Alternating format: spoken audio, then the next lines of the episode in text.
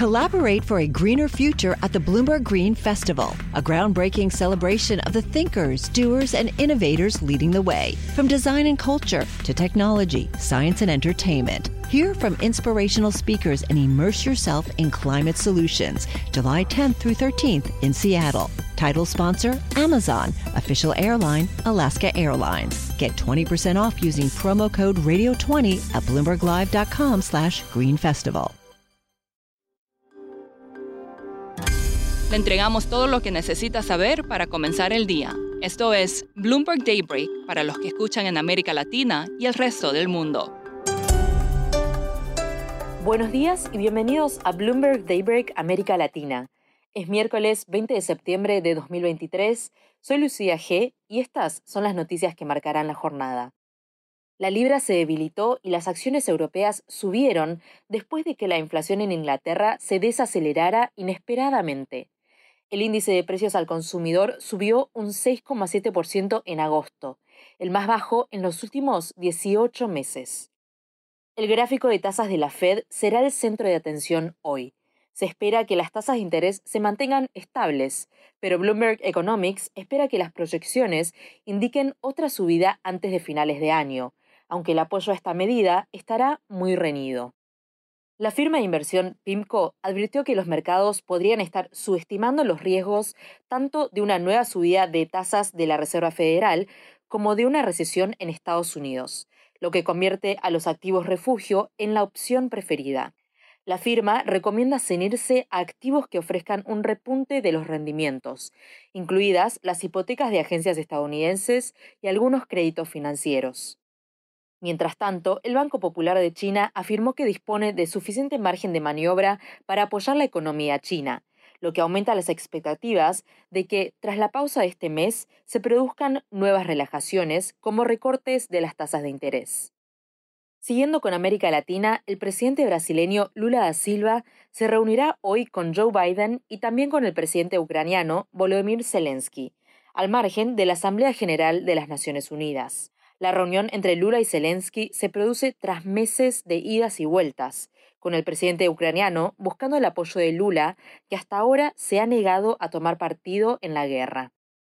Por su lado, el presidente de El Salvador, Nayib Bukele, aprovechó su discurso en la ONU para hacer una apasionada defensa de su política de seguridad. Dijo que hoy El Salvador compite con Canadá por ser el país más seguro del continente. El país ha encarcelado a más de 70.000 presuntos miembros de bandas durante el último año y medio, lo que le otorga el título de mayor población carcelaria per cápita del mundo. La draconiana política de seguridad ha contribuido a que los índices de aprobación de Bukele estén por las nubes. Hoy en Brasil tendremos otra reunión de política monetaria del Banco Central y el consenso parece ser que vendría otro recorte de tasas. Hablamos con María Eloísa Capurro, periodista de Bloomberg News en Brasilia, para hablar de la situación en ese país y de cuánto sería un recorte. Estamos viendo señales de resistencia en la economía brasileña, a pesar de que ha sido un país que pasó uno de los ciclos de subas de tasas más agresivos de la región y probablemente del mundo, pero hemos visto dados de actividad que por segundo trimestre sorprendieron para arriba, mostrando que el mercado de trabajo sigue firme, el sector de servicios también, hay señales que apuntan que el consumo se viene manteniendo bien sostenido y todo esto teniendo en cuenta que las tasas de interés todavía están arriba del 13%. María Eloísa, entonces, ¿qué se espera que haga el Banco Central hoy? En este escenario parecería que lo que no se están cumpliendo es las condiciones que el Banco Central había marcado para acelerar el ciclo de cortes de tasas. Tenemos que recordar que el Banco Central, comandado por Roberto Campos Neto, comenzó en su última reunión de agosto un ciclo de relajamiento monetario con un corte de 50 puntos básicos y ya en esa reunión y luego en apariciones públicas subsiguientes, los miembros del banco han reiterado que esperan seguir en ese ritmo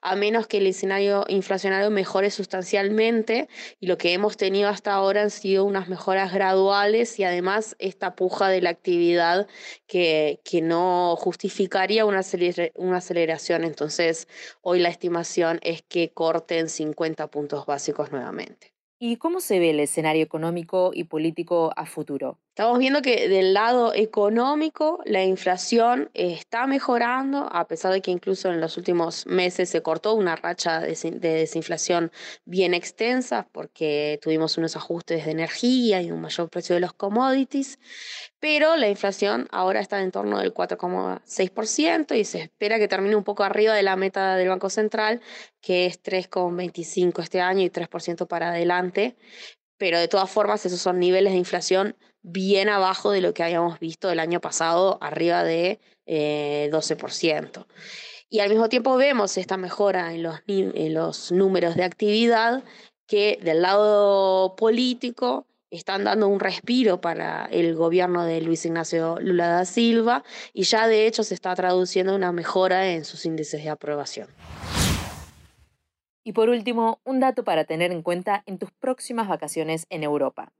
Pasalacqua, en el lago de Como, fue coronado como el mejor hotel del mundo en una nueva lista de los 50 mejores lugares para alojarse. Este pequeño hotel de 24 habitaciones abrió sus puertas en junio de 2022, tras años de restauración de un edificio del siglo XVIII por el que pasaron Napoleón Bonaparte y Winston Churchill. Le siguen de cerca una serie de hoteles emblemáticos de Asia, como el Rosewood Hong Kong, Four Seasons Bangkok y Amman Tokio. Esto es todo por hoy. Soy Lucía G. Gracias por escucharnos. Para conocer todas las noticias que necesita para comenzar el día, revise Daybreak en la app Bloomberg Professional, donde puede personalizar las noticias que desee recibir. También puede suscribirse a la versión solo audio en Spotify, Apple Podcasts o la plataforma de su preferencia. Esto es todo por hoy. Escuche de lunes a viernes Bloomberg Daybreak.